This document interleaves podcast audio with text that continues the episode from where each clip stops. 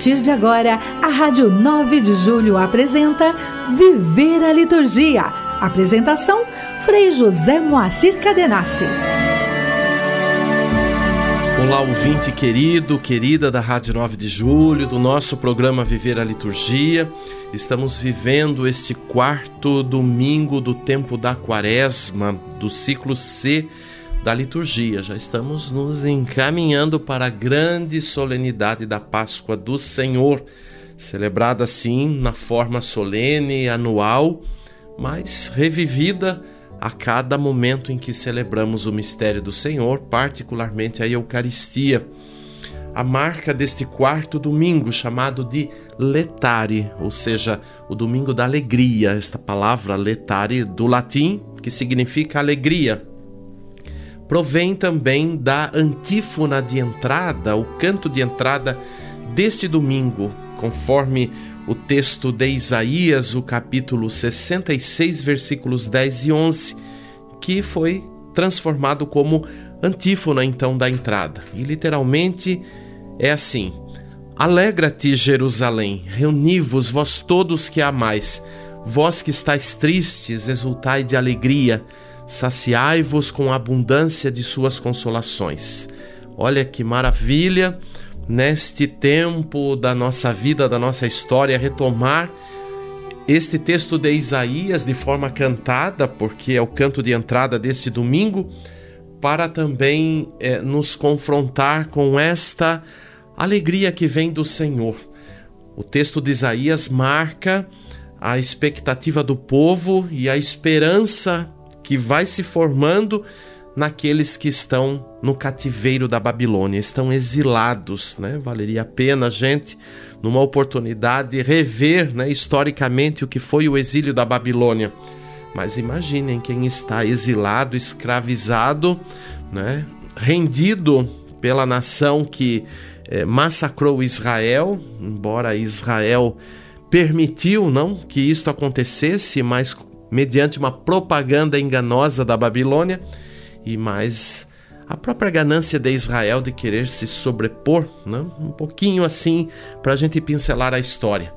Mas, diante do equívoco e do pecado do povo de ter abandonado o Senhor, o profeta anuncia a alegria da volta. É assim que nos sentimos sempre na nossa vida, por mais que estejamos assim alquebrados, estejamos entristecidos, estejamos em sofrimentos e desafios, mas Deus sempre é a nossa esperança e a causa da nossa alegria.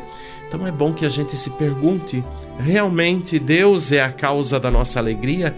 É Ele que nutre a nossa vida, a nossa esperança de recomeçar, de reelaborar, de ressignificar a vida e viver esta dimensão de uma alegria, apesar do provisório do tempo, do cronológico e apesar também desse, desta vida transitória na face da terra. Então pensemos, reflitamos com este domingo e nos revistamos de esperança. Este domingo também já nos faz vislumbrar a grande vitória da vida pela Páscoa de Cristo. Mergulhados na vida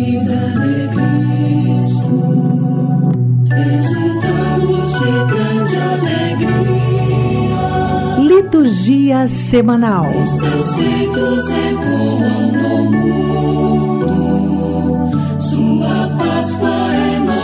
valia. Hoje, 27 de março, a vivência do quarto domingo da Quaresma. Dia 28, amanhã, segunda-feira, a liturgia própria da quarta semana da Quaresma. Assim também sucessivamente para a terça-feira, dia 29, a quarta-feira, dia 30, quinta-feira, dia 31, sexta-feira, dia 1 de abril. No sábado, dia 2, a celebração da quarta semana da Quaresma, ou a possibilidade da comemoração facultativa de São Francisco de Paula, eremita no entardecer do sábado, a celebração das primeiras vésperas do quinto domingo da quaresma. Você está ouvindo Viver a Liturgia com Frei José Moacir Cadenassi.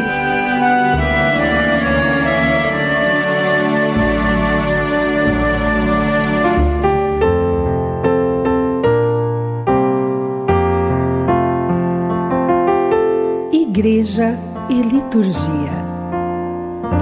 Vamos hoje meditar sobre a dimensão da postura e dos gestos de quem preside a Assembleia Litúrgica, particularmente o ministro ordenado, mas também podemos aplicar alguns aspectos aqui que ressaltarmos né, da função do ministro ordenado, no caso o bispo, eh, o presbítero, e para as celebrações da palavra, como também a administração de outros sacramentos, o diácono.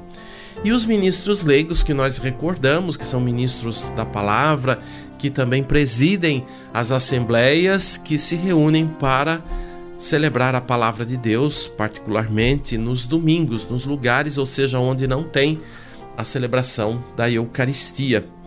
Quando a gente aqui pensa na função presidencial, nós estamos pensando sim na dimensão de toda a Assembleia, né? Quando nós analisamos uma função em específico na liturgia, nós não estamos restringindo, mas olhando também aquela específica função sempre em relação com a Assembleia. Por isso que a gente sempre trabalha nessa perspectiva que nenhum serviço, nenhuma função se sobrepõe. Cada uma tem a sua importância e precisamos pensar como um organismo, que é o corpo de Cristo, reunido né, na sua diversidade de pessoas, de funções, mas em vista da unidade e unidade do reino de Deus. A atuação de quem preside é um dos fatores que mais influem no clima, na dimensão de uma celebração litúrgica. Ela, a presidência atua diante de toda a comunidade, empenhando-se em seguir como todo aquele que dirige, né, sinaliza uma assembleia, as leis da comunicação e a sintonia com ela é o que também estão em destaque é, na dimensão de expressar a relação com o mistério. Por isso que a gente não deve confundir né, a presidência como a figura de um animador, por mais que a função da presidência também possa despertar esse aspecto nas pessoas, mas é que a gente toma tanto cuidado para falar de animação, porque a gente tende a associar com, por exemplo, a animação de um auditório, a animação de uma multidão, ou pensando em, em aspectos assim que a comunicação vai determinar né, a regência de um grupo ou, num aspecto até negativo, a manipulação de um grupo. Né? Longe disso para a liturgia, para o objetivo de uma assembleia litúrgica. Né? Não está a presidência para fazer nenhum tipo é, de uma animação estrita simplesmente para é, inflar as pessoas com suas emoções, etc., e muito menos para manipular e para ser alguém ali que é, vai praticamente desfocar a Assembleia, né, direcionar para uma outra é, expressão né, ou intenção a Assembleia que celebra o mistério de Cristo. Não podemos nunca esquecer que, enquanto celebramos o mistério, estamos lidando com aquilo que é inenarrável, aquilo que não se restringe à racionalidade para pensar, para, enfim, é, manter uma, uma relação. Então, nós sempre concebemos a vida litúrgica, a expressão da liturgia, como um caminho de aprofundamento, de aprendizado e de cada vez mais intensidade pela fé na comunhão com o mistério. Então, nós estamos lidando com coisas que transpõem a materialidade, mas a partir da materialidade, do visual, da comunicação, nós vamos também ter como sinais, como janelas que nos permitem adentrar no espaço do mistério. Né? Tudo isso é muito intenso, difícil até aqui de ficar falando, né? tentando assim ser objetivo, explicando, mas é desta forma que por meio dos sinais visíveis, a começar das pessoas, né, e depois todo o que está relacionado ao espaço celebrativo, é por meio de todos esses sinais que Jesus Cristo se torna visível na sua condição de ressuscitado. Né? Mesmo como ressuscitado, nós não o vemos, mas nós podemos é, captar, sentir, interagir com esta presença ou com os efeitos desta presença, porque é algo assim de uma grandiosidade, de uma profundidade que nós não damos conta de simplesmente definir né, e praticamente materializar o mistério que celebramos. Apesar que temos os elementos materiais simbólicos que vão nos ajudar. Né? Então, aquele que preside sempre também atua, principalmente se fala isso no ministério ordenado, in persona Christi, ou seja, na pessoa de Cristo. Cristo é que está ali agindo, por isso que a consciência também da presidência, como de todas as funções ministeriais, é, de agir é, em nome de Cristo e ser instrumentos para que Cristo possa assim se comunicar, é, proclamar a sua palavra, né? O Concílio Vaticano II nos fala que pela Constituição Sacrosantum Concilium, a carta magna da liturgia, que quando se proclamam as escrituras, é Cristo mesmo que fala. Então todos os atos ali da celebração, os cantos, a organização do espaço, a função então da presidência que a gente está focando aqui, todas essas é, dimensões são expressões, devem ser canais de expressão do Cristo Jesus. Então, atuar em nome dele. Somos instrumentos, nada mais além disso. Agora, a dignidade de ser instrumento. Né? Quando a gente diz nada mais, não no sentido de desvalorizar, né? a começar da, da humanidade, do, do instrumento humano, mas não fazer com que nós sejamos o foco, o centro de toda a dimensão ali do que celebramos. O mistério, nós portamos o mistério, mas o mistério é Cristo. Então portamos Cristo e a ele que devemos assim estar em abertura para que seja comunicado. E é ele quem eleva a Deus em nome de todos, né?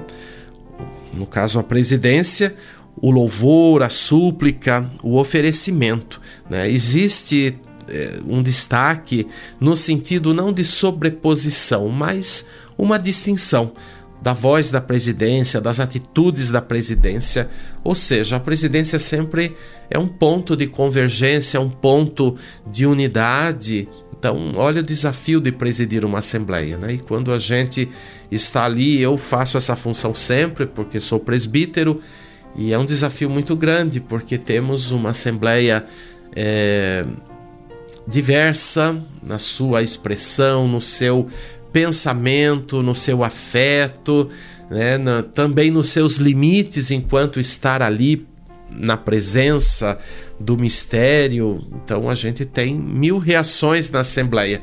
E é assim desafiador você ter atitudes diante de uma Assembleia, é, falar em nome de, pela igreja e assim por diante. Então mas é algo assim que realmente é interativo e é esta é a expressão da própria liturgia. Então, é, exprime é, o, o, ministro, a ministra, no caso da, da presidência, seja da palavra, seja da Eucaristia, sempre distinguindo né, o que é específico de cada ministério, mas o ministério sempre imprime em seu comportamento, em sua atitude, um sentido sagrado e, ao mesmo tempo, uma exigência de sensibilidade presidencial. Então, o quanto que se precisa preparar, preparar, às vezes, às vezes a gente pensa de preparar, por exemplo, no caso do, da presidência a humilia, que é um ponto assim que as pessoas valorizam bastante. Valorizam, não sei até que ponto, mas valorizam pelo menos dão uma importância, né? Porque às vezes também as pessoas medem uma celebração só pela humilia. Então, claro, a presidência prepara a humilia, mas deve preparar-se na inteireza do ser para realizar toda a dimensão ritual, viver, né? E ressignificar, porque o grande desafio é este: o rito é sempre o mesmo. E claro, cada um vai ter assim o que é próprio na sua forma, na sua é, pessoa, na sua qualidade de pessoa, na sua idoneidade, é, na sua expressão e vai também poder apresentar os seus limites, porque é, estar ali comunicando o mistério é um, é um desafio muito grande. Então, a gente falou aqui da postura, né? A postura é, é algo que reflete bastante a dimensão da interioridade. E por isso que a gente vê a diversidade da postura. Às vezes a gente nota que encanta a forma como quem preside, por exemplo, abre os braços, estende os braços para é, convocar a assembleia, né? O Senhor esteja convosco, corações ao alto o nosso coração está em Deus e assim por diante. Demos graças ao Senhor nosso Deus e só para recordar esse pequeno diálogo aí introdutório para a oração eucarística. Então, se a gente olhar funções, é, ou melhor, pessoas fazendo, desempenhando essa mesma função, por exemplo, um grupo de presbíteros, a gente vai ver a distinção como cada um vai fazer este gesto, como que isto vai ser refletido na voz, no rosto, no olhar. Tudo isso é, conta, não? Então a gente precisa também, quando pensa em avaliar uma celebração, olhar todos esses aspectos, como que isso está sendo realizado. Então, o, a, o papel, a função aí, o cuidado de quem preside para também intensificar estes gestos que são muitas vezes diários, né? Geralmente se celebra praticamente todos os dias a liturgia da Eucaristia com a Assembleia. E, e como que isso se dá, como que isso é ressignificado é, para quem preside, né? Será que quando a gente estende os braços é simplesmente porque está lá marcado na rubrica, olha, eh, se estende os braços nessa hora? Mas o que significa estender os braços? O que significa, enfim, convocar a Assembleia ao estender os seus braços para que ela esteja nesta frequência e cada vez mais atenta na comunicação com o mistério?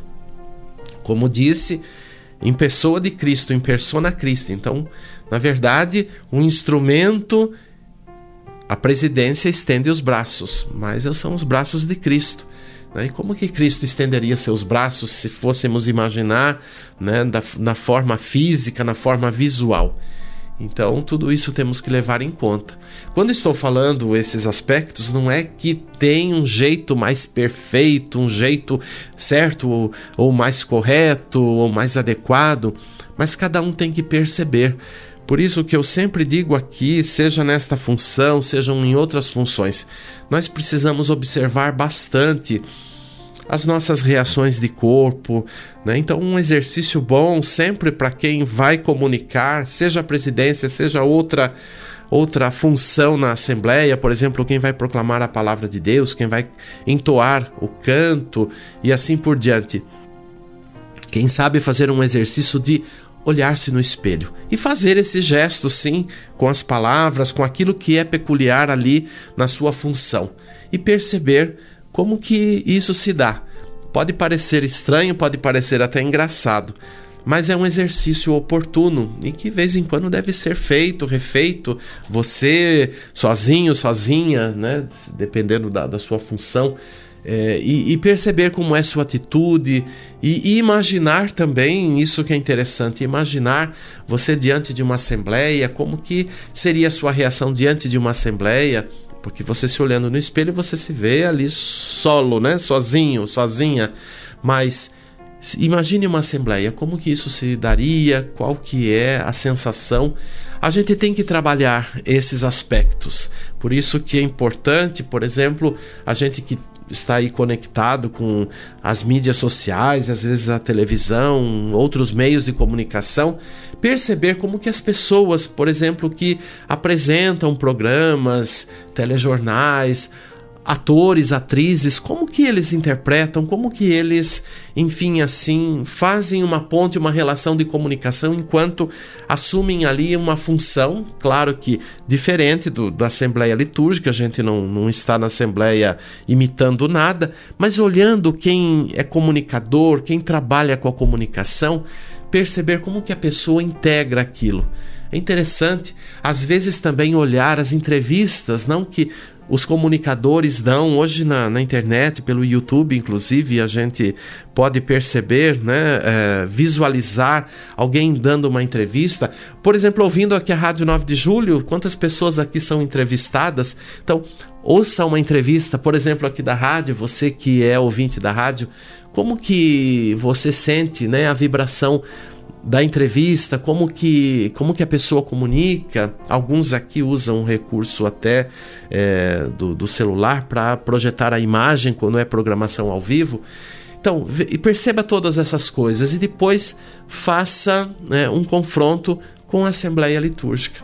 Claro que na Assembleia nós não vamos fazer interpretação no sentido de que temos pessoas assistindo pelo contrário, nós estamos ali interagindo, vivendo, não estamos imitando nada, não estamos, não estamos sendo é, sombras, né? Enquanto imitação de alguém, de Cristo ou sei lá o que mas somos comunicadores. Então a gente tem que estar nessa frequência, né, nesta comunicação. O mesmo eu digo, por exemplo, para quem canta, né, como que você exerce essa função, como que é a sua forma de cantar. Então ouça também, ouça, veja artistas que cantam, bons artistas. Quando eu digo bons artistas, estou pensando gente que tem realmente qualidade musical é, e a gente precisa escolher mais a dedo essas referências para ver como que se dá essa instância da comunicação, o que se expressa.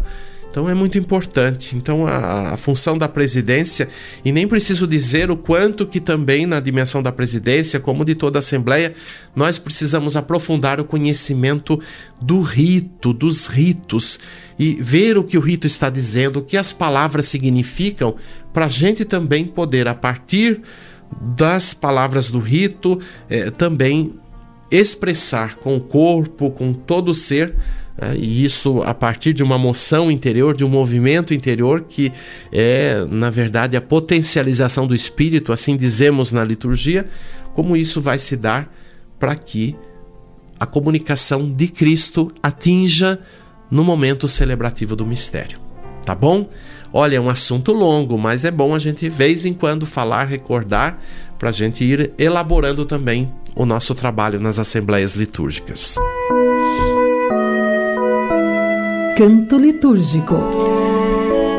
E nós vamos ouvir um canto próprio para a quaresma, sugestivo para o momento da apresentação dos dons, a música Pela Compaixão Tocados. Este canto foi é, lançado pela CNBB no, no ano passado, né, naquela coletânea do repertório da Quaresma. A letra de minha autoria, Frei José Moacir Cadenassi, a música do Frei Vanderson Luiz Freitas, Carmelita, mora lá no Pernambuco, hoje no interior do Pernambuco, e somos parceiros aí há muitos anos. Então vamos ouvir, meditar com este texto inspirado na carta aos Romanos, capítulo 12, versículos 1 a 2. Medite e aprofunde o sentido dessa quaresma com este canto.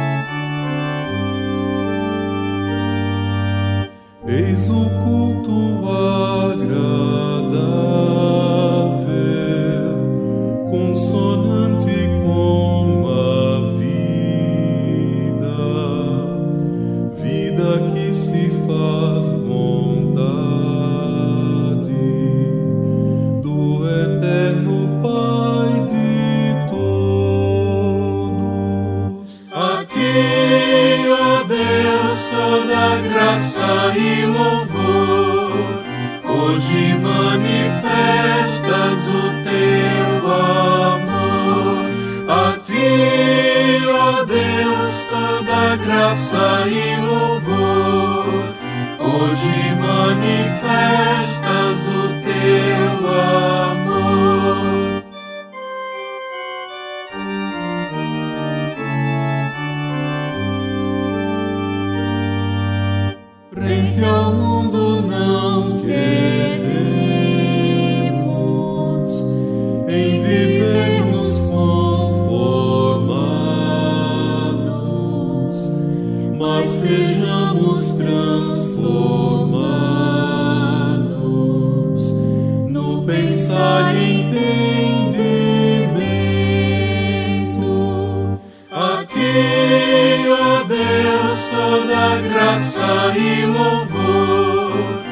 Hoje manifestas o teu amor. A ti, ó Deus, toda graça e louvor.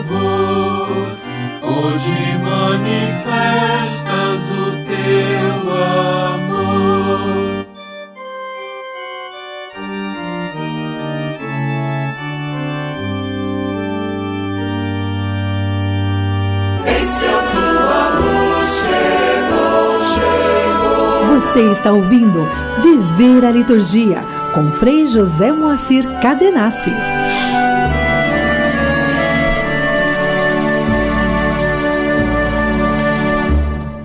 Juntos rezemos. Ó Deus, que por vosso Filho realizais de modo admirável a reconciliação do gênero humano, concedei ao povo cristão correr ao encontro das festas que se aproximam, cheio de fervor e exultando de fé. Por nosso Senhor Jesus Cristo, vosso Filho, na unidade do Espírito Santo. Deus nos conserve nesta atitude sempre do louvor, com este fervor e com esta fé que são peculiares à vida do cristão. Eu espero você no próximo domingo. Tenha uma semana pacífica. Grande abraço.